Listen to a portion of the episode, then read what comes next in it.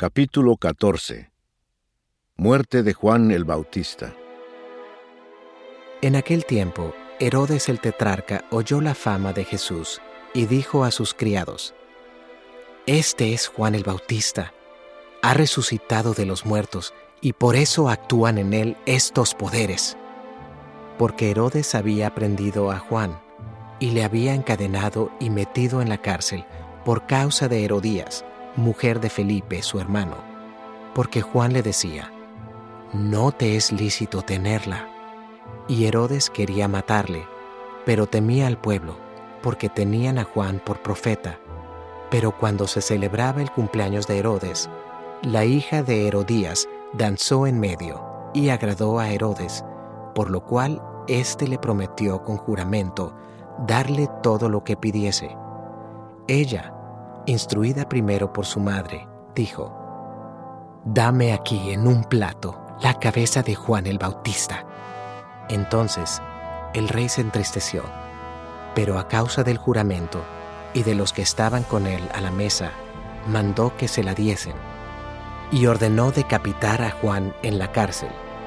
Y fue traída su cabeza en un plato y dada a la muchacha, y ella la presentó a su madre. Entonces llegaron sus discípulos y tomaron el cuerpo y lo enterraron, y fueron y dieron las nuevas a Jesús. Alimentación de los cinco mil Oyéndolo Jesús, se apartó de allí en una barca a un lugar desierto y apartado, y cuando la gente lo oyó, le siguió a pie desde las ciudades. Y saliendo Jesús, vio una gran multitud y tuvo compasión de ellos, y sanó a los que de ellos estaban enfermos. Cuando anochecía, se acercaron a él sus discípulos diciendo, El lugar es desierto y la hora ya pasada. Despide a la multitud para que vayan por las aldeas y compren de comer. Jesús les dijo, No tienen necesidad de irse, dadles vosotros de comer. Y ellos dijeron, No tenemos aquí sino cinco panes y dos peces. Él les dijo, Traédmelos acá.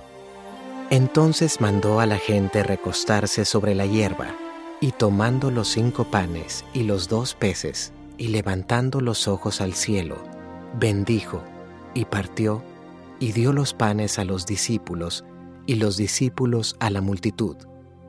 Y comieron todos, y se saciaron, y recogieron lo que sobró de los pedazos, doce cestas llenas.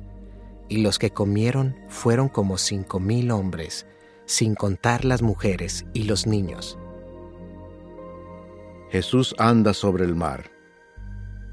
Enseguida Jesús hizo a sus discípulos entrar en la barca e ir delante de él a la otra ribera, entre tanto que él despedía a la multitud. Despedida la multitud, subió al monte a orar aparte, y cuando llegó la noche, estaba allí solo. Y ya la barca estaba en medio del mar, azotada por las olas, porque el viento era contrario. Mas a la cuarta vigilia de la noche, Jesús vino a ellos andando sobre el mar. Y los discípulos, viéndole andar sobre el mar, se turbaron, diciendo, ¡Un fantasma! Y dieron voces de miedo. Pero enseguida Jesús les habló, diciendo, Tened ánimo, yo soy, no temáis. Entonces le respondió Pedro y dijo, Señor, si eres tú, manda que yo vaya a ti sobre las aguas. Y él dijo, Ven. Y descendiendo Pedro de la barca, andaba sobre las aguas para ir a Jesús. Pero al ver el fuerte viento, tuvo miedo, y comenzando a hundirse, dio voces, diciendo, Señor, sálvame. Al momento Jesús, extendiendo la mano, asió de él y le dijo, Hombre de poca fe, ¿por qué dudaste? Y cuando ellos subieron en la barca, se calmó el viento.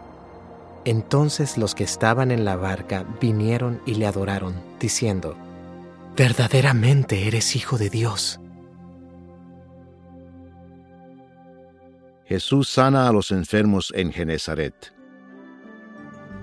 Y terminada la travesía, vinieron a tierra de Genezaret.